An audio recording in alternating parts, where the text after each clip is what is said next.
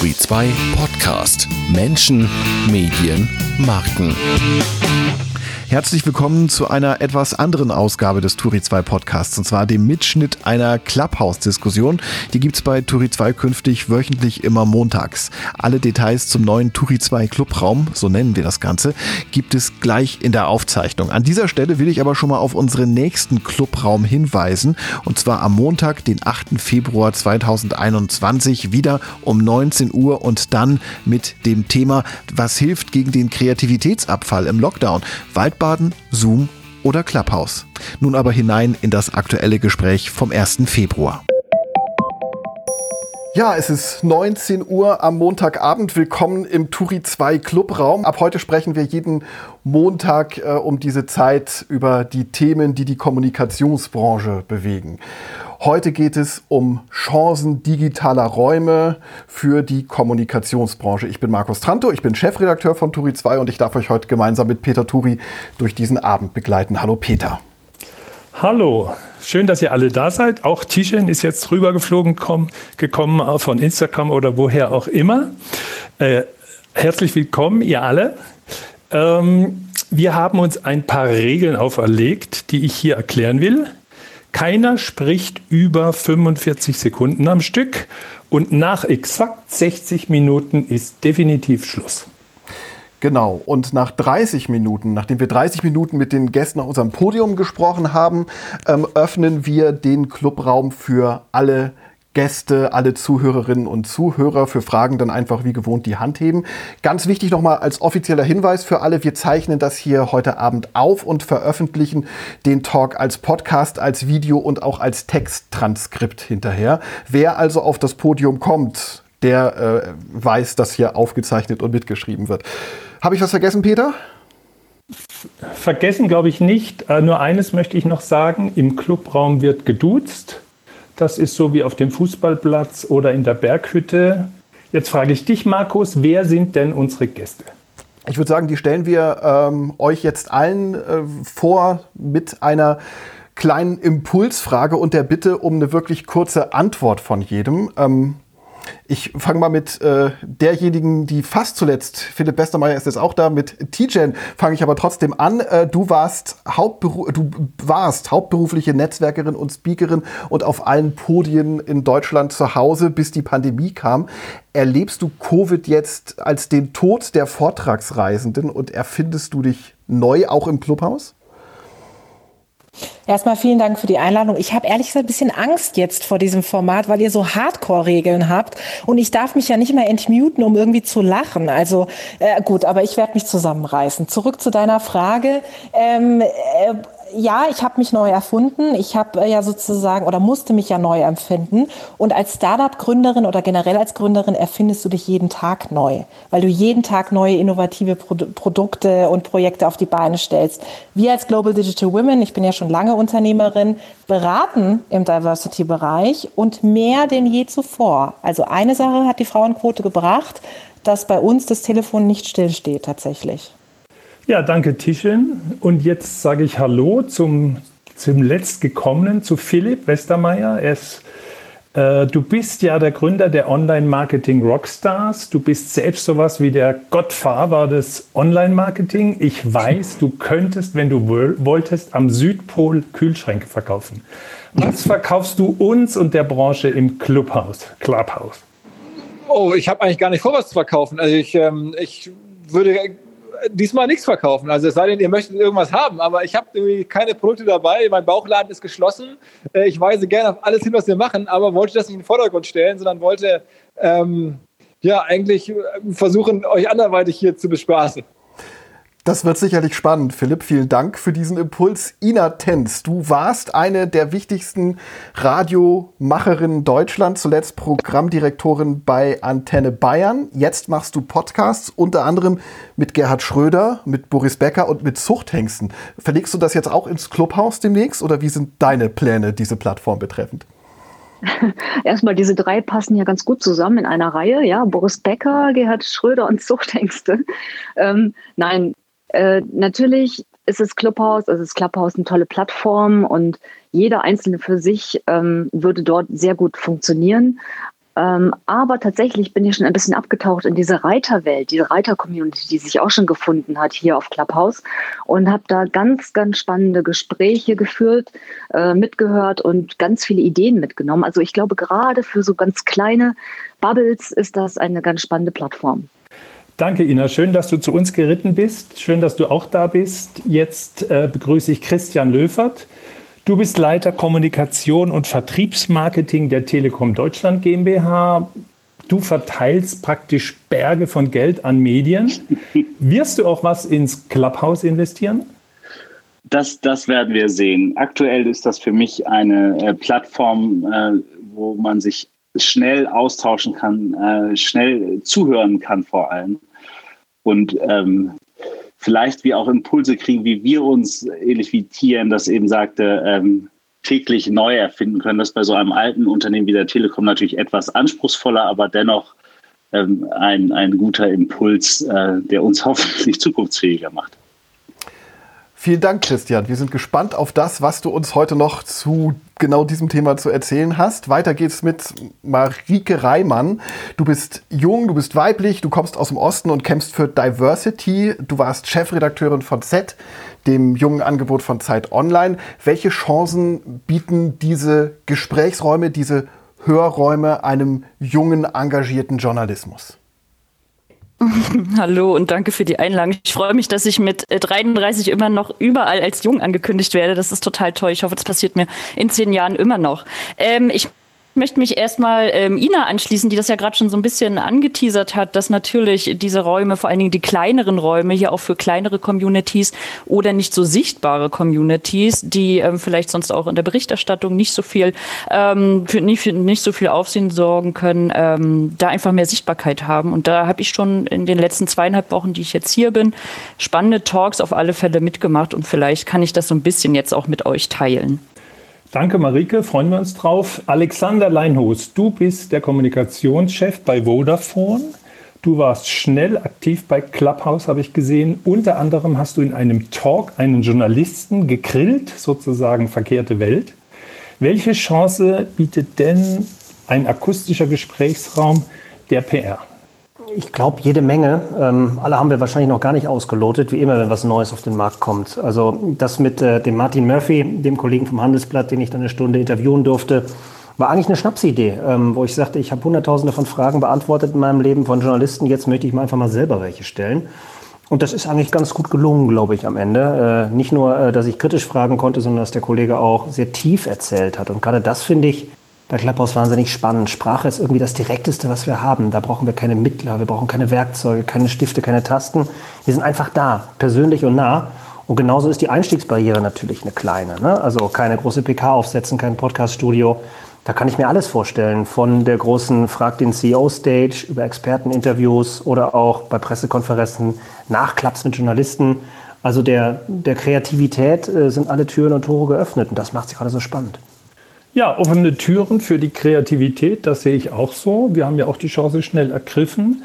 Ähm, jetzt frage ich mal in die Runde, wer antworten will, ähm, kann sich gerne melden, indem er, glaube ich, so ein bisschen blinkt mit seinem Mikro, also an ausstellt, so wie es jetzt der Markus gerade vormacht. Äh, sonst könnt ihr auch einfach euch so melden. Vielleicht müssen wir es gar nicht so streng haben. Ich weiß nicht. Also was seht ihr so für Chancen? Was könnte man machen äh, im Clubhouse?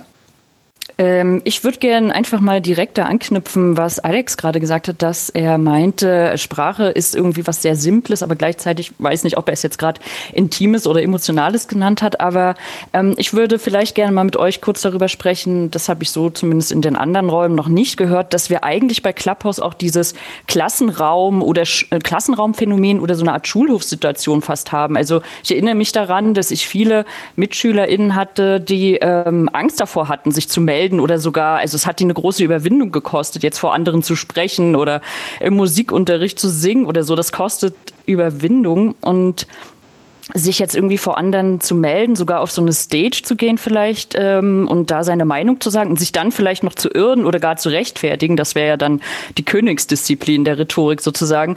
Ich denke, das ähm, sind vielleicht auch Dinge, die Menschen dazu bringen, jetzt in diesen Ruheräumen von Leander Wattig oder in diesen stillen Netzwerken eher mal kurz zu verschnaufen.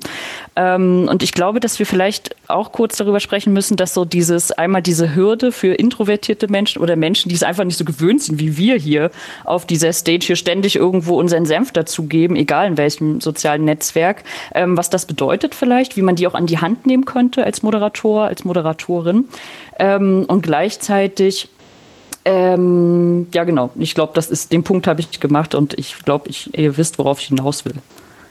Also Marike, du hast jetzt gesagt, es ist eine Chance für diejenigen, die so im Klassenzimmer sich eher nicht getraut haben, das Wort zu ergreifen. Ähm, ich habe hier gehört, äh, mal den Satz, äh, Clubhouse ist eigentlich nicht zum Sprechen, sondern zum Zuhören lernen. Ist das vielleicht auch ein Thema für, Christian hat es ein bisschen angedeutet, für PR, für Marketing, fürs Networking? Ähm, zuhören, wie ist es damit?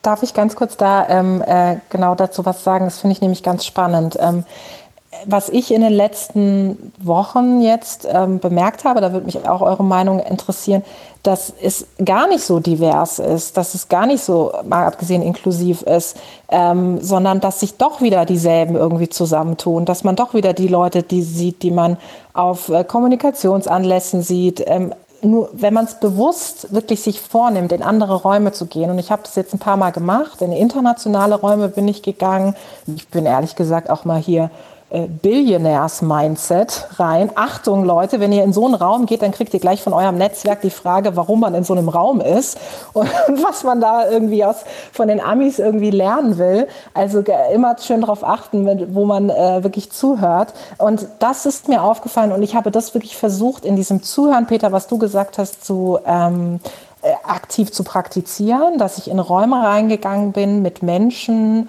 von Menschen geleitet, die ich nicht kenne, zu denen ich keinen Zugang habe, die mir ehrlicherweise auch ein bisschen suspekt sind. Also wo ich so dachte, warum reden die jetzt über, ich sag mal, Dating auf Club, Clubhouse?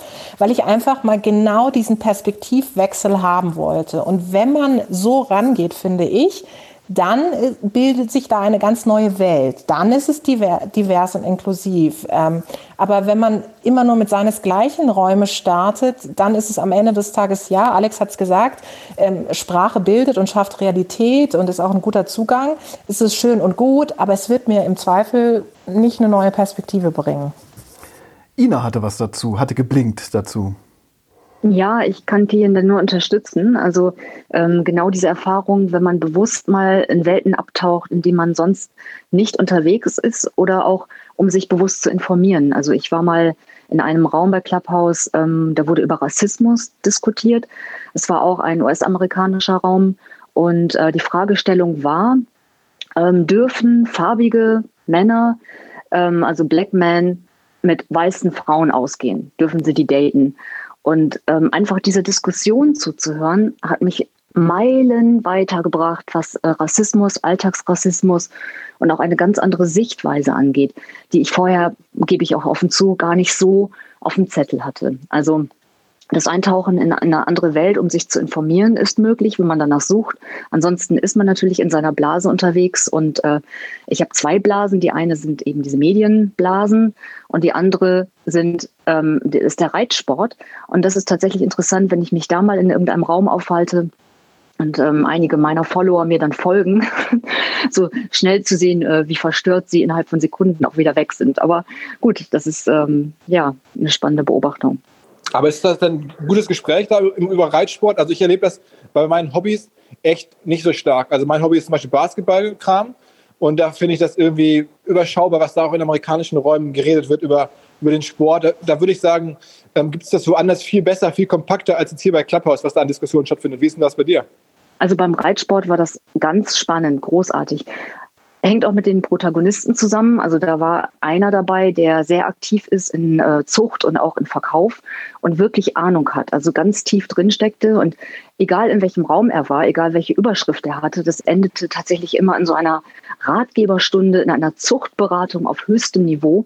Und in diesem Raum waren auch unter anderem Olympiadressurreiter dabei und ähm, dadurch, dass die Blase, das Wort mag ich irgendwie nicht, aber es ist so beim Bullshit-Bingo führt das ganz oben, dass diese ähm, Clubhouse-Bubble der Reiter wirklich ganz, ganz, ganz klein ist und sich diejenigen, die mittlerweile hier sind, auch gleich gefunden haben und vernetzen und irgendwie auch zusammenhalten, sicherlich, weil es eben nicht so viele Themen gibt. Und ähm, da passieren Diskussionen auf höchstem Niveau, da passieren Vernetzungen auf höchstem Niveau, dass tatsächlich Unternehmer, die rund um Reitsport, auch im Influencer-Bereich, sich breiter aufstellen wollen, Erfahrung brauchen, ähm, ja, Tipps brauchen, dass die sich da äh, sammeln und ich meine, Philipp, bei dir habe ich auch neulich mal reingehört und äh, das war ähnlich. Da habt ihr auch Tipps gegeben, wie man gute Podcasts macht, wie man Podcasts dann auch irgendwann mal finanzierbar machen kann. Und ähm, da war ja auch von und bis dabei. Also jemand, der so ein Mindfulness-Podcast selber starten möchte am eigenen Geburtstag. Also so ganz von, von unten herab im Grunde gerade anfangen. Die brauchte praktische Tipps bis hin zu wirklich High-Level-Leuten, die eben bei dir mitdiskutiert haben. Marike hatte, glaube ich, noch geblinkt, wenn sie weiterhin blinken möchte und was sagen möchte. Danach Christian. Ja, ich blink die ganze Zeit.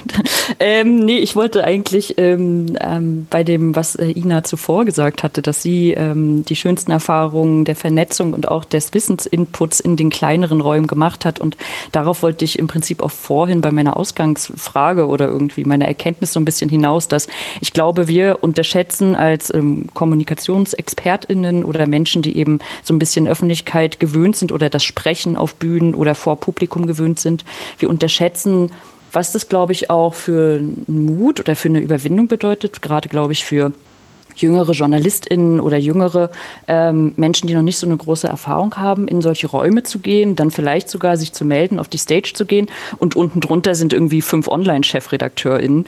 Ähm, das ist, glaube ich, was, das, ähm, da geht man lieber in den Raum mit 30, 40 Leuten und bespricht dann da die Themen und hat dann da vielleicht auch eher die Möglichkeit, dann ähm, schneller wahrgenommen zu werden und auch eher sich zu vernetzen. So, das ist das, was ich auch bei einem Raum wahrgenommen habe, der ähm, hat besprochen, wie divers war jetzt Bridgerton wirklich. Also das wurde ja total abgefeiert und dann haben da ähm, schwarze SchauspielerInnen einfach mit der Audience darüber gesprochen, wie geht es schwarzen SchauspielerInnen in Deutschland und wenn man da Bridgerton und Black Panther zum Beispiel vergleicht, wie sind diese ähm, Filme und Serien aufgestellt gewesen? Das führt jetzt zu weit, aber da sind einfach gute Diskussionen, wo ich nichts zu, äh, zu sagen hatte und einfach nur zugehört habe, so wie zwei, drei andere Weiße auch noch, ähm, wo ich mir wünschen würde, dass da einfach noch viel mehr Interesse von anderen Menschen mit da ist, auch in diese Räume bewusst zu gehen, um sich eben vielleicht einfach weiterzubilden oder, zu, oder seine Grenzen auszutesten.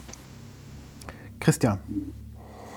Ich glaube, der Vorteil ist, dass du sehr schnell ähm, durch diesen Filter durchkommst, dass du Menschen erlebst, wie, also wie sie sind. Sonst, ähm, wir erinnern das vielleicht früher noch im Spiegel, äh, die ganzen ähm, Artikel, die sehr wie das Persönliche kamen, aber wo du ja nicht richtig mit den Menschen gesprochen hast. Und das hast du hier. Du hast hier eine Expertin, einen Experten zu Themen und hörst dessen Originalstimme und zwar ohne viel Umweg, sondern du musst halt deine Räume so suchen, dass es zu dir passt. Und wenn der Philipp noch keinen coolen Basketball-Clubraum äh, gefunden hat, dann kommt er vielleicht noch. Aber das ist etwas, was ich sehr originär und besonders hier finde. Und auch was die TJ sagte, du kommst halt, äh, kannst, wenn du willst, wenn du Bock drauf hast, raus aus deiner Bubble und auch schnell. Und auch das hilft ja, wenn du, wenn du nicht nur CNN oder die New York Times guckst, sondern halt auch Fox News oder halt mal in die andere Richtung gehst, ähm, um diese Perspektiven, ähm, die es halt auch auf die Welt gibt, kennenzulernen und zu verstehen. Alex, hattest du geblinkt? Ähm, ja, es war der Versuch eines Blinkens wahrscheinlich. Ähm, ja, dazu abschließend, ich möchte auf Christian aufbauen. Ich glaube, wir sollten da einfach zuversichtlich sein. Ähm, das Ding ist ja jetzt erst mal zwei Wochen alt und die ersten paar Tage und Stunden, wo ich hier drin war, dachte ich mir, okay, Kommunikatoren reden über Kommunikation und alle anderen unterhalten sich sowieso über die Clubhouse-Regeln. Da dachte ich auch, mein Gott, also wenn es das jetzt gewesen sein ist, sein soll, dann äh, wird das wahrscheinlich wirklich nicht reichen. Aber ich glaube, je mehr Leute hier reingehen, desto inklusiver das Netzwerk, ähm, desto mehr Themen werden wir auch zwangsläufig hoffentlich sehen und hoffentlich uns der Algorithmus auch reinspielen, die uns eben aus der Blase rausgehen lassen. Fände ich zumindest eine super Entwicklung. Und ich bin da zuversichtlich.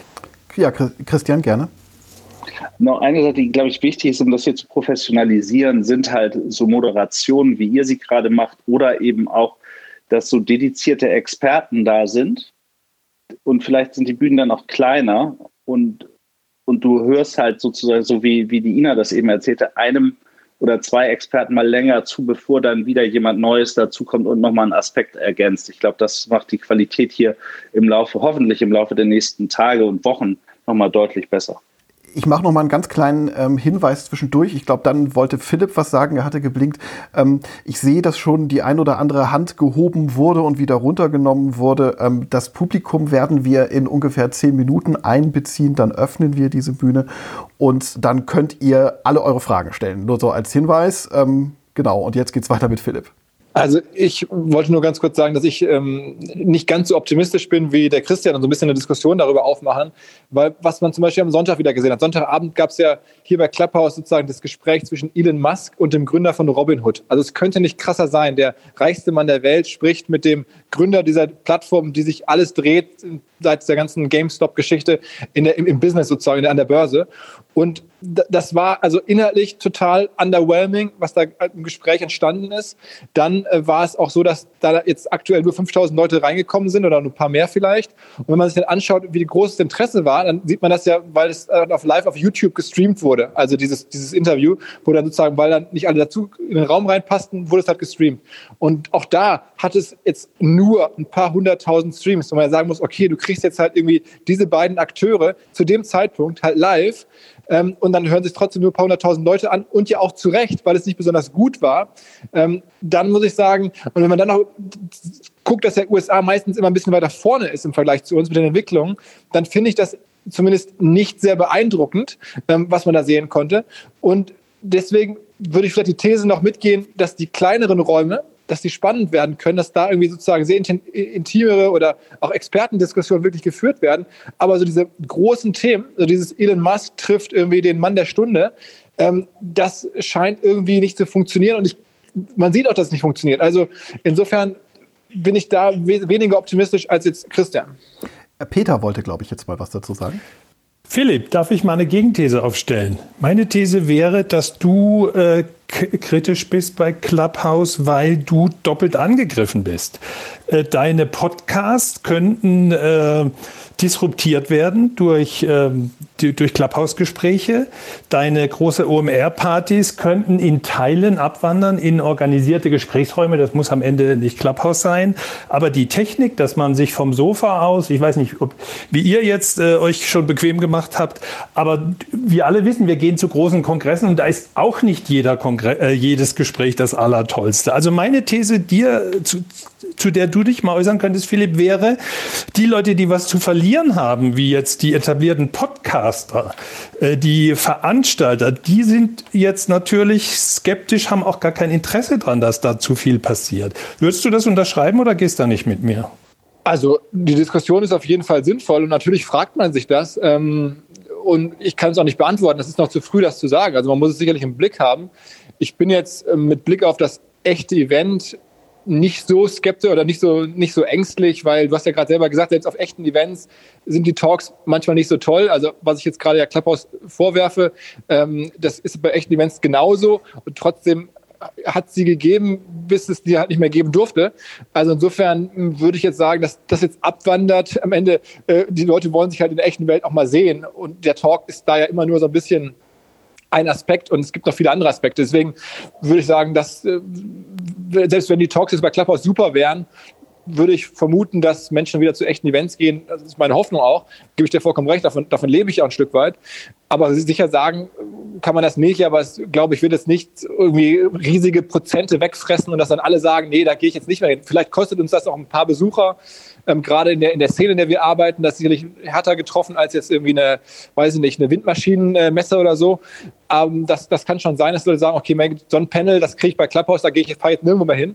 Das, das, aber also jetzt wirklich fundamental bin ich da nicht so in Sorge, ähm, was Podcasts anbelangt muss man das sehen. Ich glaube, da ist eher die Gefahr, was könnte aus Clubhouse werden, wenn die sich technisch weiterentwickeln. Also man könnte ja vielleicht auch solche Gespräche einfach bei Clubhouse sozusagen speichern ähm, und dann sozusagen nicht mehr nur live, sondern auch recorded machen. Dann wäre es sozusagen eine andere Podcast-Plattform, ähnlich wie Spotify, wo man halt auch noch einfacher produzieren kann. Ne? Das ist so vielleicht eine Weiterentwicklung, die wir demnächst mal sehen werden, könnte so sein. Und dann wird es, glaube ich, ähm, in der Tat äh, spannend, wie geht diese neue Podcast-Plattform weiter. Aber ich glaube, bei Podcast ist es schon, schon so, dass du auch wirklich Qualität liefern musst. Also das merke ich ja, an, wenn ich, wann habe ich gute Hörerzahlen bei mir? Ich sehe das ja auch an den Gästen. Ich weiß, was ich dafür tun muss. Es entsteht nicht so einfach ähm, und es kostet halt auch Geld. Also wenn du dir anschaust, was mittlerweile Spotify bezahlt für die Podcaster, dann siehst du, das ist einfach, das macht nicht auch Spaß. Es ist einfach, diese Qualität kostet halt wahnsinnig viel Geld. Und da muss erstmal Clubhouse aufzeigen, dass sie das auch den Creatoren sozusagen vermitteln können, ähm, damit, damit die einen Anreiz haben. Du siehst jetzt ja auch, mittlerweile gibt es keinen großen Podcaster mehr auf Clubhouse. Alle haben, sind, wurden verboten, da zu sprechen. Du siehst, du siehst die ganzen großen deutschen Podcaster hier nicht. Und ich glaube, es hat einen Grund, was Spotify hat nämlich gesagt, hör zu, ähm, wir wollen euch exklusiv haben, wir zahlen dafür. Philipp, deswegen, wir, haben, hm? wir haben ganz, ganz viel Blinken hier um dich herum. Sorry, dass ich da jetzt mal reingerätschen muss. Ähm, yeah, glaub, da kann ich ja was erzeugen. Das ist doch das Ziel des ganzen Diskussion. Diskussion ja, ja, ja, aber ich muss da jetzt leider leider ein bisschen gegensteuern. Ich glaube, die erste, die geblinkt hatte, noch bevor Philipp angefangen hat, war Marike und der würde ich jetzt gerne das Wort erteilen. Ja, ich habe abwechselnd mich gemeldet und applaudiert. Ähm, Nochmal vielleicht zur Ausgangsfrage zurückzukommen, die Peter gerade in den Raum gestellt hat, weil ich die nämlich ähm, sehr interessant finde, ob man jetzt sozusagen Angst hat als Publisher oder als was auch immer, als Unternehmerin, ähm, dass Podcast-Events und so weiter disruptiert werden. Ähm, ich ähm, erinnere mich dran, also wir haben vor einem Jahr bei Z noch ein Paid Community Modell gelauncht und ich wäre in die Luft gesprungen, hätte es da Clubhouse schon gegeben, weil ich in dieser App, so wie sie jetzt ähm, vielleicht vielleicht weiterentwickelt wird, hoffentlich bald ähm, und dann auch zugänglicher wird, ähm, ganz großes Potenzial ähm, zur Monetarisierung von Inhalten sehe und da sowas wie Sponsored Rooms oder Paid Memberships oder irgendwie so Räume mit Paid Access oder was auch immer, ähm, da auf alle Fälle kommen werden. Und ähm, ich finde, das ist äh, vielleicht eine Herausforderung, das vielleicht mit den ähm, Distributionsangeboten, die man schon hat, irgendwie zu koppeln und zu gucken, wo zweigt man vielleicht was ab, ähm, dass man das zu Clubhouse rüberschiftet oder umgekehrt. Aber auf alle Fälle finde ich, das ist das erstmal eine Chance für alle Leute, die darüber vielleicht ein bisschen Gewinn machen wollen. T-Gen hatte geblinkt. Genau, vielen Dank. Ähm, ich würde ergänzen an Philipp tatsächlich eine Erfahrung teilen, die ich jetzt letzte Woche gemacht habe. Wir hatten seitens Global Digital Women ein Event. Ähm, und wir haben ja seit der Pandemie eben viele digitale Events, manche über YouTube, äh, über Zoom, wie auch immer. Und das war eben ein öffentliches Event. Also wir haben es über YouTube gestreamt und parallel ist YouTube bei uns connected mit LinkedIn, LinkedIn Live. Also es wurde auch über LinkedIn Live gestreamt und das Thema war Hate Speech. Und wir haben uns ähm, oder auch Hass im Netz. Wir haben uns bewusst ähm, vorher die Frage gestellt, das war übrigens mit der Telekom zusammen, Christian, wir haben uns bewusst die Frage gestellt, sollen wir das ähm, auf Clubhouse machen oder wollen wir sozusagen wirklich mit Bild auch dabei sein, ähm, um auch gerade die Erfahrung von Betroffenen mit einfließen zu lassen und haben uns bewusst für das Thema mit Bild entschieden, weil wir gesagt haben, das ist auch so ein heikles Thema. Ich will tatsächlich auch die Gestik und Mimik von meinem Gegenüber sehen und wir wollen es auch mal austesten. Also sind die Leute trotzdem noch da und sie waren auch trotzdem noch da. Und mir war es auch nicht wichtig, dass ich jetzt in die Breite gehe, also dass da 5000 Leute zuschauen. Das finde ich eh immer, ist für mich nicht der Maßstab, sondern der Maßstab ist die Wirksamkeit und die Wirksamkeit in der Zielgruppe. Und die Leute, die ich erreichen wollte, nämlich ähm, ein Großteil der LinkedIn-Community oder ein Großteil der GDW-Community, die sich dafür interessiert, habe ich erreicht.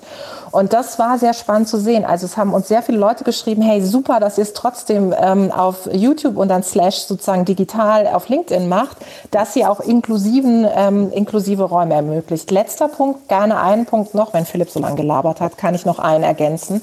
Ähm, und zwar das Thema Kommunikation im Kontext von Politik und Wirtschaft. Erstens, was bedeutet Clubhouse, Marika hat es gesagt, für Brands, für Marken? Wie verändert es die Markenkommunikation? Und zweiter Punkt, Stichwort Ramelow, was bedeutet es eigentlich für das Superwahljahr und Bundestagswahl äh, in diesem Jahr, nämlich die Politik? Und ich bin wirklich gespannt, das habe ich in einem anderen Raum schon gesagt, wann es halt den ersten Rücktritt aufgrund von Clubhouse-Äußerungen in diesem Jahr geben wird. Meines Erachtens wird das kommen womöglich. Ähm, ich, die, Redner, die Rednerliste sagt, dass Alex vorhin geblinkt hat und vielleicht was dazu beitragen wollte. Das habe ich mir gemerkt. Vielen Dank. Ja, nur kurz zu Philipp. Also ähm, ich finde die Frage auf der einen Seite natürlich berechtigt, Peter, ähm, was zerstört das? Aber ich glaube, wir sollten uns viel mehr darüber unterhalten, was kann das eigentlich ergänzen? Weil der Deutsche an sich sagt sich, huhu, was geht jetzt demnächst kaputt und ist dann gleich irgendwie bei Clubhouse Kills the Radio Star. Ich glaube, es braucht bei allem immer Profis. Und wie Philipp schon gesagt hat, wenn äh, der große Podcaster nicht bei Clubhouse sein möchte, sondern seinen Podcast weiter betreiben will, dann wird er dort auch genug Leute finden, die das gut finden. Auch das Messegeschehen Post-Corona ist Prä-Corona. Wir werden, wenn Corona irgendwann Gott sei Dank vorbei ist, die gleichen Dinge wiederfinden, wie wir sie zuvor gefunden haben. Vielleicht mit einigen Dingen, die wir gelernt haben, aber daran wird sich nichts ändern. Ich glaube, statt dem, was zerstört ist, sollten wir wirklich mehr gucken, wo kann es helfen, wo kann es Dinge ergänzen und wie Tijen so, so, sagte, ja, welche Fehler kann man machen und welche werden da auch geschehen. Ähm, Wäre nur mein Hinweis dazu. Ich habe jetzt äh, bei meiner Reihenfolge Ina und dann Marike noch auf dem Zettel und dann würde ich die Runde für die ähm, Zuhörerinnen und Zuhörer ähm, öffnen. Das heißt, ihr könnt Hände heben und dann geht's peu à peu mit eurer Frage aufs Podium. Jetzt aber erstmal Ina. Ich wollte auch noch mal eine Lanze brechen für Content. Ähm, es ist ja bekannt, dass bislang kein Medium von einem anderen verdrängt wurde. Also es gibt nach wie vor Flugblätter und es gibt Radio und es gibt Fernsehen und es wird es auch alles weiterhin geben. Die Frage ist nur, wie viel Zeit jeweils für die einzelnen Medien und wie viel Aufmerksamkeit übrig bleibt. Und ähm, da ist für mich der Schlüssel der Inhalt, der Content. Und wer Content kreiert, wer Content hat, der hat einen Wert in der Hand. Und der findet dann seine Plattformen. Das ist egal, ob es ein Podcast ist oder Clubhouse oder wie auch immer die nächste Plattform heißt. Klar, es muss sich monetarisieren, aber ähm, nur eine Ermutigung, weiter kreativ zu sein, eigene Werte zu schaffen und die dann auch ähm, ja, gewünscht sind. Und die werden auf irgendeiner Plattform dann ausgespielt werden. Und äh, das ist so ein bisschen meine hoffnungsvolle Aussicht bei diesem, bei diesem Tool Clubhouse. Marike, du hattest bei der Politik ganz heftig geblinkt, äh, als es um Politik und wann gibt es den ersten Rücktritt auf Clubhouse ähm. ja, ich, aber da warten doch alle drauf, tut doch nicht so. Nee, ich habe einfach nur Tijen applaudiert, weil ich das immer sehr lustig finde und wir da, glaube ich, oft auf einer Wellenlänge sind. Jetzt habe ich was, mal äh, gelacht. Äh, was, oh was, wir so, was wir so denken. Ähm, aber was ich, genau, was ich da vielleicht anschließen wollte, ich glaube, so in den ersten Tagen, als so ähm, die, die deutsche Welle auf Clubhouse schwappte, war das irgendwie so eine sehr kumpelige Atmosphäre hier. Man war auf einmal so total fröhlich, dass man ähm, Amtor und Ramelow duzte oder mit ihnen sagen Tagen oder so. Und als dann ähm, der Ramelow-Skandal in Anführungsstrichen äh, über uns hinwegschwappte, war das alles so ein bisschen abgeflacht. Und ich bin mir nicht sicher, ob so diese Anfangseuphorie, die auch PolitikerInnen äh, ergriffen hatte, von wegen, sie können jetzt vielleicht ähm, das im Wahlkampf nutzen oder nutzen, um ähm, besser auf ihre jüngeren WählerInnen vielleicht zuzugehen, ob das nicht jetzt schon wieder dadurch total weg ist, disruptiert wurde durch sozusagen, wie Peter sagen würde. Also da, das wird vielleicht die nächsten, das werden vielleicht die nächsten Wochen zeigen oder unsere Zuhörerinnen haben vielleicht auch eine Meinung dazu. Wir sprechen bei Clubhouse heute über die Frage Chancen digitaler Räume für die Kommunikationsbranche. Wir sind ein bisschen über die Halbzeit jetzt hinweg. Ähm, und Stichwort Chancen äh, und Stichwort Publikum, das äh, Marike eben, Marike eben gerade schon ge gegeben hat. Ähm, jetzt öffnen wir die Bühne für eure Fragen und ähm, hebt also fleißig die Hände. Ihr kommt dann nach und nach auf die Bühne. als wichtiger Hinweis noch, wir zeichnen dieses Gespräch auf. Also es wird morgen als Podcast bei, als Podcast bei Turi 2 TV als Video und auch geschrieben als Transkript veröffentlicht. Wer also hier spricht, muss wissen, dass er aufgezeichnet wird. Das sozusagen als Disclaimer vorweg. Jetzt gucken wir mal, wer schon da ist. Als erster war Matthias Stock da und den würde ich jetzt mal auf die Bühne holen. Wo haben wir ihn? Ja, Darf ich so lange die, ähm, die Pause füllen, Markus? Ja, ähm, was ein bisschen kurz jetzt gekommen ist, waren natürlich viele verschiedene Leute mit verschiedenen Impulsen. Ähm, in welcher Richtung kann man äh, sozusagen äh, Clubhouse fürs Business nutzen? Also jetzt das würde ich gerne dann auch noch von Christian wissen wollen, auch von Alex. Ähm, wie nutzt Marketing, PR? Was könnten da die Perspektiven sein? Einfach mal ein bisschen nach vorne denken. Was ist da möglich? Weil es sind ja eine Menge Leute da, die auch Dienstleister sind hier bei uns im Raum, die wissen wollen, äh, wo wollen denn die Leute, die das Geld haben, also eben Telekom und, und, äh, und auch Vodafone, wo wollen die hin ne, mit solchen digitalen Audioräumen? Also ich in, meiner Verantwortung als äh, viel Werbechef der Telekom ist es schon so, dass es um Reichweite geht, um Tijan zu zitieren, natürlich um wirksame Reichweite. Die wenigsten Räume haben das hier aktuell. Insofern bin ich eher ähm, sozusagen unter interessiert in dem Austausch äh, unter ähm, Experten. Das ist das, was mich hier reintreibt und viele meiner Kollegen. Es gibt, glaube ich, eine Chance, wenn die Räume etwas äh, fokussierter werden, dass dann tatsächlich auch über so etwas gesprochen werden könnte, wobei ich glaube, die Audienz noch nicht so ist. Ähm, über was klappt und was klappt nicht. Also so, so ein bisschen die, die eigenen Mitarbeiter oder auch die eigenen Kunden ähm, berichten über ihre Erlebnisse, was wir im Internet an anderen Stellen erleben. Dann könnte etwas passieren. Ähm, ob wir da jetzt Geld rein investieren oder einfach nur mit Inhalten unterstützen, wird man dann sehen. Aber äh, zurzeit, wie gesagt, ist das eher ein Zuhören, Verstehen und äh, ich sehe noch nicht, dass wir hier ähm, direkt investieren. Die Frage war, glaube ich, auch an mich, Peter. Ähm, also ich sage ja immer, wir sind immer die mit dem Geld, nicht mit dem Geld, sondern wir sind die mit dem Talent, weil wir machen ja Kommunikation und haben jetzt nicht die dicken Taschen. Ähm, wobei es nicht heißt, dass das Marketing nicht genauso Talente haben kann. Aber ähm, also mit Geld werden wir hier als Kommunikationsabteilung bestimmt nicht einsteigen. Ich wüsste auch gar nicht wie, sondern höchstens mit Ideen. Ähm, das können Dinge sein wie Deutschland, lass uns reden. Wir nehmen irgendwie Leute aus dem Vorstand äh, und lassen sie mal ein bisschen erzählen zu gewissen Themen und dann auch in den Dialog gehen mit den Menschen. Da kann man über viele Dinge reden, über ähm, Strahlenthematiken, die Leute gerade interessieren, die wir ständig irgendwo in der Diskussion haben, über Preise, über 5G, über Netz, warum es manchmal gut funktioniert, manchmal nicht. Das sind sicherlich Themen, die irgendwie interessant wären. Die Reichweite wäre mir, excuse my French, da wahrscheinlich relativ egal am Anfang, weil einfach mal das Ohr da an der Basis in Anführungszeichen zu haben, wäre mir, glaube ich, ganz wichtig. Wo ich ein bisschen noch zögere, ist bei dem Thema, ich nenne es mal Trolle.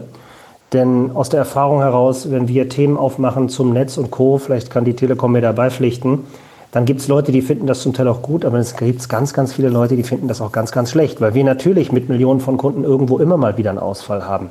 Und wenn wir natürlich eine Diskussion haben, die wir unter ein bestimmtes Thema setzen, aber alle anderen wollen über Netzausfälle sprechen, dann ergeht sich das natürlich sehr schnell in persönlichen kleinen Serviceanliegen, die wir gerne ernst nehmen, aber natürlich so ein Kanal oder so ein Raum dann sehr schnell und so eine Diskussion zerstören können. Insofern, das sind Sachen, die wir uns vorstellen können, aber haben wir da schon der Weisheit letzter Schluss? Bestimmt noch nicht. Dann würde ich sagen, geht es jetzt bei uns weiter. Wobei, Christian, willst du, wenn du direkt eine, äh, eine Antwort darauf hast, dann würde ich sagen, machen dem, wir die noch dem, und dann würde ich mit na, Richard dem, weitermachen. Dem Alex kann ich da, da sehr zustimmen. Also das ist eine Möglichkeit, um in den Austausch zu kommen. Und das ist auch dann die Kunst, wie, wie ihr das hier auch macht mit der Moderation, um, um Themen äh, transparent zu machen, warum wir Dinge so machen, warum Sachen funktionieren, warum Sachen nicht funktionieren. Das ist kein Kundenservice, sollte kein Kundenservice-Kanal sein, weil das ist dann ziemlich schnell ziemlich uninteressant. Ähm, jedenfalls, wenn es gut läuft. Wunderbar, vielen Dank. Dann weiter jetzt mit Richard Gutjahr, selbst äh, profilierter Sprecher und sehr aktiv hier auf der Plattform. Richard, äh, schalt dich ruhig ein. Was ist deine Frage an die Runde? Ja, Frage an alle. Ähm, und zwar, habt ihr eine Vision, wie Clubhouse, Clubhouse weitergeht, wenn das mal wirklich Mainstream wird? Also im Moment sind wir ja, machen wir uns nichts vor, alle noch so ein bisschen unter uns. Äh, auch in den USA ist das Ding noch kein Massenphänomen.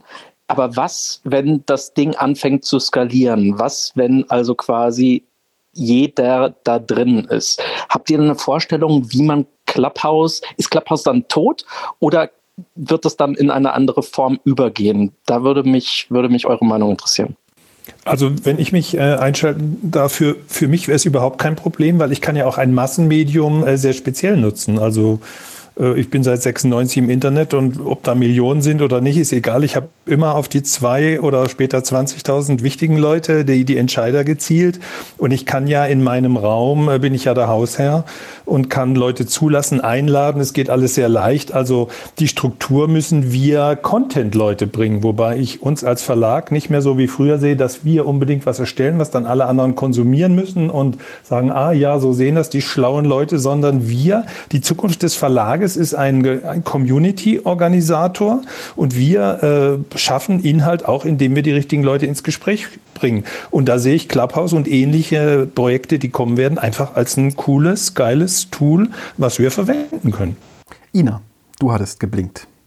Ja, ich könnte mir vorstellen, dass es ähm, Räume geben wird, die hinter einer Paywall verschwinden, was auf der einen Seite die Exklusivität natürlich so ein bisschen gefährdet, weil im Moment ist es natürlich cool, wenn man mit Thomas Gottschalk im selben Raum ist und womöglich auch noch mitdiskutiert. Also die Nahbarkeit ähm, und alle sind irgendwo gleich. Davon lebt es ja gerade und es ist ein großer Reiz drin. Aber ähm, wenn es ein Geschäftsmodell wird und Räume Geld kosten und Zugang zu Räumen dann äh, einen Wert bekommt, wird es aber auch dann die anderen kleinen Communities geben und auch die privaten geschlossenen Räume. Also ich kann mir auch vorstellen, dass drei Freundinnen sich verabreden, um einfach mal zu besprechen, was sie morgen Abend machen. Also dass es auch noch eine Chat-Plattform wird, die eben sehr schnell und einfach zugänglich ist.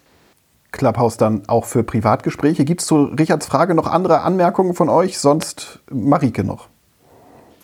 Ja, also ich hätte jetzt erstmal Angst, mit Thomas Gottschalk nach der WDR-Sendung in einem Raum zu sein. Ich muss gerade ein bisschen schmunzeln. Ähm, aber ähm, ich glaube, um bei Peter vielleicht kurz anzuknüpfen, was er dazu meinte äh, auf Richards Frage, ich glaube, ja, wir sind, ähm, die Räume werden dann vielleicht differenzierter, hoffentlich auch diverser in ihrer Art und in dem Publikum und in den Moderationen. Ich glaube, wenn wir aber in der Verantwortung sind, als JournalistInnen oder als PublisherInnen, ähm, da zu moderieren und auch im Content vielleicht bereitzustellen, ist es auch unsere Aufgabe als Moderatorin dann da Argumente zum Beispiel auch von der rechten Seite zu dekonstruieren. Und ich glaube, ähm, da muss so eine Moderation ähm, gelernt sein. Also da braucht es ein bisschen Hintergrundwissen, vielleicht auch Übung in der Gesprächsführung, ein bisschen Übung in der Rhetorik. Ich glaube nämlich nicht, und das habe ich jetzt hier auch schon öfter festgestellt, dass jeder und jede unbedingt dazu geeignet ist, einen großen Raum und dann noch vielleicht mit mehreren hundert Menschen gut leiten zu können, um dann sowas wie Argumente von rechts außen eben zu dekonstruieren. Und ich glaube, das ist was, woran, woran wir ähm, arbeiten müssen, um da vielleicht auch den ethischen Aspekt nicht ganz aus dem, aus dem Fokus zu verlieren. Tijen wollte noch was sagen. Ich wollte tatsächlich Marike äh, zustimmen, aber ergänzend dazu ist es mir auch aufgefallen, je größer die Räume sind, desto schwieriger ist, das, ist die Handhabung. Und ähm, ich finde, es gibt einen riesengroßen Unterschied zwischen Räumen, die eben gut moderiert sind, wo auch diejenigen, die moderieren, selber Moderationserfahrung haben und auch wissen, wie man Gespräche lenken und sozusagen leiten muss und Räume, wo, sage ich mal, dahin geplätschert wird, was dann irgendwie nice ist, wenn man reinguckt äh, oder reinhört, Stichwort hier Billionärs-Mindset, aber ähm, eher für mich der Unterhaltung als des Informierens dient. Und ich glaube, das wird sich in den nächsten Wochen respektive Monaten zeigen, dass es Räume gibt, die, ich sag mal, Infotainment im Idealfall machen, Information und Entertainment und welche, die sehr nischig unterwegs sind, wie Ina gesagt hat. Ähm, ich persönlich hätte ehrlicherweise immer wahnsinnig Angst, wenn ich einen Raum mit irgendwie drei, vier Leuten starte und dann irgendwie denke, ich bin alleine, dann doch irgendwie, dass es im Großen landet. Das vielleicht noch dazu. Ich würde jetzt die, die Runde nicht nochmal ganz äh, weit neu aufmachen, damit wir noch ein paar andere Fragen bearbeiten können. Ähm, Vielen Dank. Gerne, Richard. Ähm, und würde sagen, machen wir weiter mit der Frage von Matthias Stock. Matthias, du bist dran. Ja, hi, hi danke. Ähm, ich bin ein bisschen später dazu gekommen, deshalb seht es mir nach, falls die Frage schon beantwortet wurde. Ähm, mich interessiert, inwiefern ihr seht, dass wir so von so linearen Formaten, Talkrunde, vielleicht auch in sowas wie öffentliche Arbeitsgruppen weiterkommen. Also ich denke da sowas an wie dieses irische Bürgerräteprinzip, dass man vielleicht sich in regelmäßigen Gruppen regelmäßig trifft und laufend Dinge weiterentwickelt und somit eine gewisse Art von neue Öffentlichkeit hat in der Bearbeitung von Themen. Ähm, habt ihr sowas vielleicht schon gesehen und, und ähm, was sagt ihr dazu? Also ich kann es probieren. Philipp. Also ich probiere es, weil ich äh, es für eigentlich zu dem passt, was ich gerade bei der anderen Antwort noch hätte ergänzen wollen oder können. Es ist so, dass ich einfach bezweifle, dass, dass das Clubhouse so schnell wirklich Mainstream wird. Also was, was der Richard gerade gefragt hat, wo der Peter mir vielleicht jetzt wieder äh, attestiert, ich hätte so ein bisschen Sorge und würde deswegen meine eigene Welt ähm, so kreieren. Das, das mag auch so sein. Aber wenn man sich mal anschaut, wie groß jetzt Twitter geworden ist, dann ähm, ist es einfach nicht sehr wahrscheinlich, dass jetzt Clubhouse viel, viel größer wird, finde ich, als Twitter, weil da gibt es ja auch richtig, richtig guten Content. Aber, aber die Deutschen sind da einfach nicht sehr viel, also unser, unser Volk sozusagen. Ähm, und ich sehe nicht, dass jetzt Menschen, die Twitter vermieden haben bislang, dass die auf einmal bei Clubhouse sehr aktiv werden. Und das müsste ja so sein, damit das funktioniert, was der Matthias gerade sich sozusagen wünscht, dass sozusagen jetzt irgendwie hier öffentlichen Arbeitsgruppen, politische Arbeitskreise auf lokaler Ebene oder sowas ähm, hier sozusagen intensiv ähm, ja, koordinieren können. Da müssten so also als Infrastrukturplattform, ich finde das auch als Idee total naheliegend, dass man so eine Infrastrukturplattform hat, wo einfach es gar nicht so sehr um Geld geht, sondern einfach nur um praktischen Austausch zwischen Leuten, die sich sonst irgendwie auf, in Landkreisen irgendwo treffen müssten oder so. Aber ich glaube einfach, diese, diese, an, bis das Ding Mainstream ist, das dauert einfach noch so lange und ähm, das, das da gucke ich nur auf Twitter und dann denke ich mir, okay, wie soll das überholt werden? Wie soll das jetzt hier schneller gehen? Ähm, und da bin ich einfach sehr skeptisch. Mhm, danke, Philipp. Ähm, danke, Matthias, für deine Frage. Ich würde dann weitermachen mit Franzi. Bitteschön. Äh, ja, hi. Ähm, das ist das erste Mal, dass ich jetzt irgendwie so bei Clubhouse in so einem Talk-Ding drin bin. Ähm, ich bin auch noch nicht so lange bei Clubhouse, weil ich mich so ein bisschen dagegen gesträubt habe. Und auch jetzt, je länger ich mir das so anhöre, merke, ähm, dass für mich das Format denn doch sehr schwierig ist, ähm, weil ich finde, wenn ich die Leute persönlich sehe und sehe, wie sie sprechen, äh, dann kann ich mir das Ganze wesentlich besser merken, als wenn ich den Leuten einfach nur zuhöre.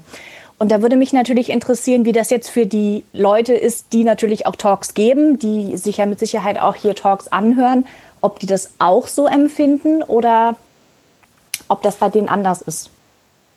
Wenn ich da direkt einsteigen darf, Franzi, vielen Dank für, dein, äh, für deinen Hinweis oder für deine Einlassung. Ich, es geht mir genauso. Also ehrlicherweise ging es mir generell bei Digitalformaten so, gerade in der Anfangszeit letztes Jahr Februar, wo alle auf digital umgeswitcht haben und es noch Neuland, äh, zumindest in Deutschland war, ähm, digitale Tools zu verwenden, wo viele erstmal die Bilder auch aus hatten. Ne? Und wenn du dann irgendwie einen Vortrag gehalten hast oder einen Workshop gehalten hast und kein Mensch hat irgendeine Reaktion gezeigt, da hast du irgendwie einen Witz gemacht und dachtest vielleicht selber, er ist witzig, vielleicht war es auch einfach nicht, aber kein Mensch hat irgendwie reagiert. Ähm, das hat sich dann so ein bisschen, finde ich, aufgebrochen im Laufe der Zeit, dass man gemerkt hat, okay, Bild an ist schon was Sinnvolles, auch in Videocalls oder in so Vortragssituationen.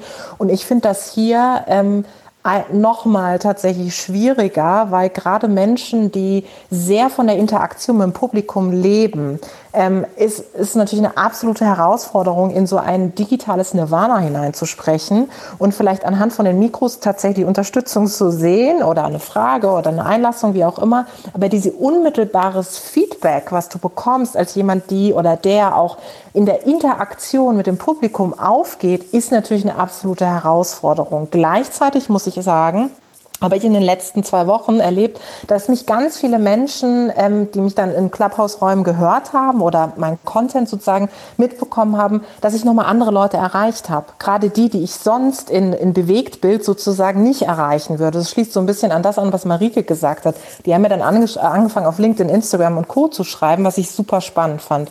Aber abschließend, es ist eine absolute Herausforderung, finde ich. Christian hat auch noch einen Punkt dazu. Das war nur ein Applaus äh, für Ach so, ja, wunderbar. Das, das, das, das, ist auch so ein Problem auf dieser Plattform. Es kann natürlich durchaus zu Missverständnissen kommen. Ähm, dann danke ich Franzi äh, herzlich für die Frage, wobei Ina gerade noch was, äh, Ina hat sich gerade eingeschaltet. Ja, nur ganz kurz. Ähm, ich glaube, wir sollten da vielleicht auch an dieser Stelle auch nochmal die gute alte Radiobranche feiern weil Radiomoderatoren machen ja genau das, die sprechen zu Hunderttausenden, Millionen und kriegen nie Reaktionen. Und ähm, vielleicht weiß man das in diesen Tagen so ein bisschen dann wertzuschätzen, beziehungsweise ein bisschen nachzuempfinden, was für ein Gefühl es ist, dann trotzdem zu sprechen in einen scheinbar leeren Raum hinein, aber trotzdem ganz viel Emotionen und ganz viel Reaktion damit auch auszulösen. Also ein Plädoyer und ein Lob ans Radio.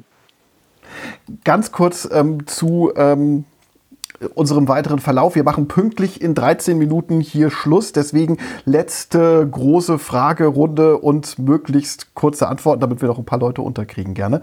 Ähm, deswegen würde ich jetzt weitermachen mit Marie. Vielen Dank. Eine Frage in Richtung alle Messeveranstalter, also OMR und Co.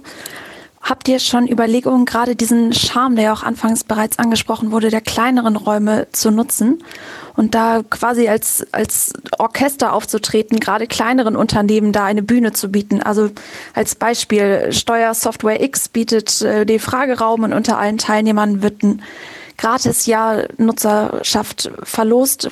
Habt ihr schon Bestrebungen da, die Leute, die ihr sonst bei euch auf den Messen hattet, die halt auch eher kleiner sind und eher Special Interest abbilden, dort ähm, als, als professioneller Vermarkter aufzutreten oder ist euch das noch zu kleinteilig und auch zu heiß, weil ihr nicht wisst, wie Clubhouse sich entwickelt? Also das ist für uns ähm, aktuell, also die Idee ist naheliegend und natürlich äh, super. Also ich habe da auch drüber nachgedacht, was kann man damit machen. Ähm, allerdings muss man einfach sagen, in dem professionellen Kontext ist es einfach auch deswegen noch sehr schwer, weil man ja verlangt, dass die Leute dann halt irgendwie Apple haben. Ne? Und äh, ohne das ist, das kannst du eigentlich nicht machen. Du kannst jetzt ja nicht irgendwie in einem, in einem monetarisierten Business-Zustand irgendwie vorschreiben, welches Endgerät dann teilweise Menschen da benutzen müssen. Das macht es schon schwierig. Und die App zu installieren, das ist einfach auch von der Durchdringung her, weil das glauben wir hier in solchen solchen Kreisen immer, dass es halt schon so groß ist. Aber ich habe das ja gerade schon beim Beispiel von Twitter gesagt, das ist einfach noch nicht äh, massenmarktfähig. Und deswegen, glaube ich, kriegten wir es beim Kunden auch gar nicht so richtig durchgesetzt. Also wenn wir jetzt einem Kunden gehen und sagen, Mensch, wir haben eine Idee für dich, hier lass uns doch gemeinsam einen Clubhouse-Raum machen und ähm, da dann Leute einladen und so. Das wird es in Einzelfällen sicherlich geben und äh, ich würde es auch sehr gerne machen.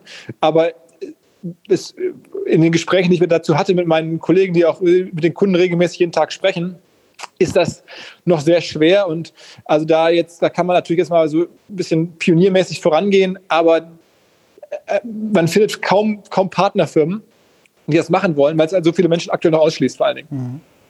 Äh, Christian, hat er auch noch was zu dem Thema? Ich, äh, was der Philipp sagt, also in dem Moment, in dem du ähm, nicht nur auf Android, äh, nicht äh, nur auf iOS und auf Android äh, nichts anbietest, dann funktioniert das nicht. Also so lange ist das auf jeden Fall ähm, nicht hilfreich. Clubhouse, ich glaube, es gibt, ähm, und der Philipp wird das wissen, genug alternative ähm, Möglichkeiten, solche Räume im Rahmen von Kongressen zur Verfügung zu stellen. Dafür brauchst du im Zweifel nicht dieses Tool. Mhm. Wunderbar, vielen Dank. Ähm, dann äh, vielen Dank, Marie, für diese Frage. Und wir machen weiter mit Sihan. Spreche ich deinen Namen richtig aus? Jihan ist Jihan, richtig. Wunderbar. Dann deine Frage bitte. Ähm, äh, vielen Dank, Markus. Äh, meine Frage geht in Richtung von Philipp und Tijen. Ähm, und zwar Thema Podcast. Ich bin jetzt seit 20 Minuten drin. Ich hoffe, das Thema wurde noch nicht angesprochen. Falls doch, skippt es einfach.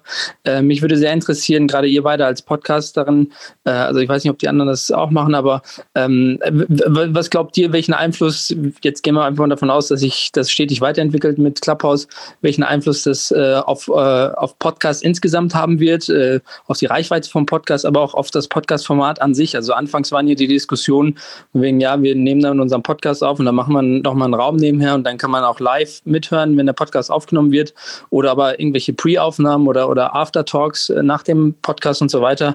Also glaubt ihr, da ist ein bisschen, da ist Musik drin, dass man das Podcast-Game an sich noch mal ein bisschen erweitern kann oder, oder ist es eigentlich total abwegig aus eurer Sicht? Vielen Dank. Ich würde da gerne, wir hatten das Thema tatsächlich vorhin, aber ich würde gerne noch eine Ergänzung machen, Tian. Also ähm, für den Business Punk Podcast habe ich tatsächlich gemerkt, dass es eher eine super Ergänzung ist. Ähm, dadurch, dass ähm, der Podcast eine relativ eingefleischte Fangemeinde hat, ist es so, dass die Leute bewusst jede Woche einfach donnerstags ähm, schauen, okay, gibt es eine neue Folge und wer ist dann sozusagen mit drin und höre ich mir es an, ja oder nein.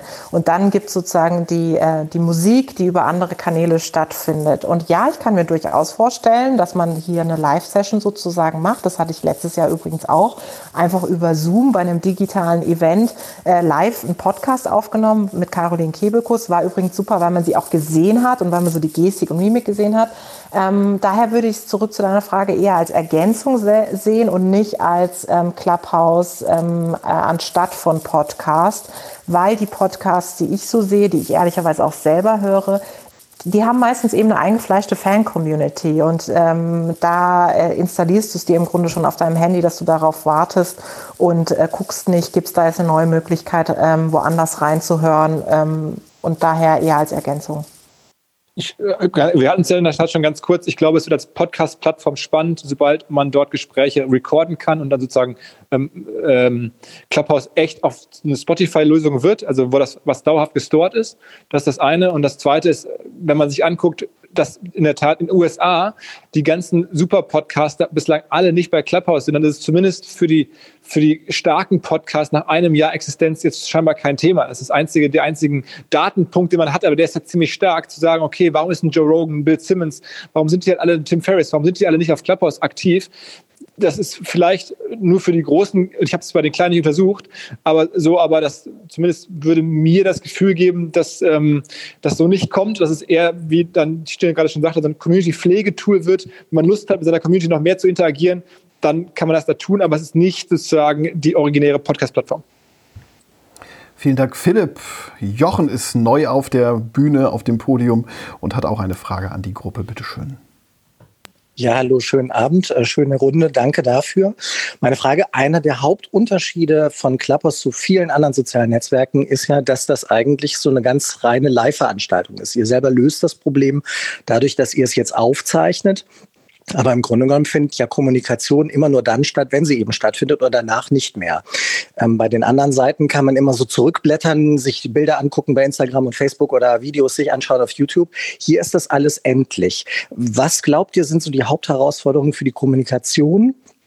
in der Zukunft, ähm, wenn du im Prinzip bei so einem Event gar nicht dabei bist. Also wenn es stattgefunden hat und es war vielleicht wichtig, aber du konntest nicht dabei sein. Ähm, das stelle ich mir unheimlich schwierig vor glaube, das geht auch so ein bisschen in die Richtung von dem, was Philipp äh, schon gesagt hat, nicht? dass also äh, Clubhouse erst dann für längere, also für also noch an Wert gewinnt, wenn äh, Dinge auch gespeichert werden können. Oder verstehe ich das richtig, Christian?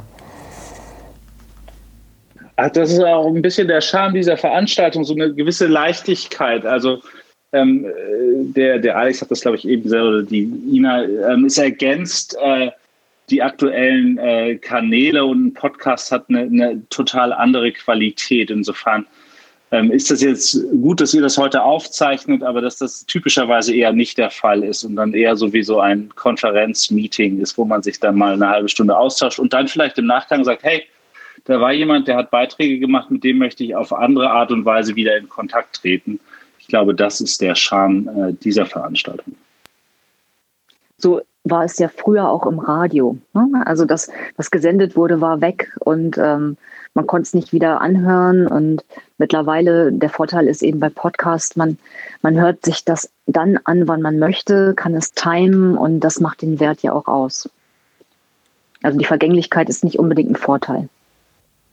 Vielen Dank. Wir sind insoweit fast am Ende. Ähm, jetzt frage ich mal Peter, wollen wir mal darüber sprechen, was wir aus dieser Runde heute gelernt haben schon? Was haben wir mitgenommen?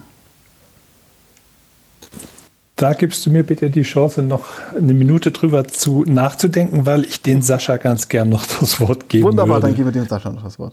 Sascha, bitte.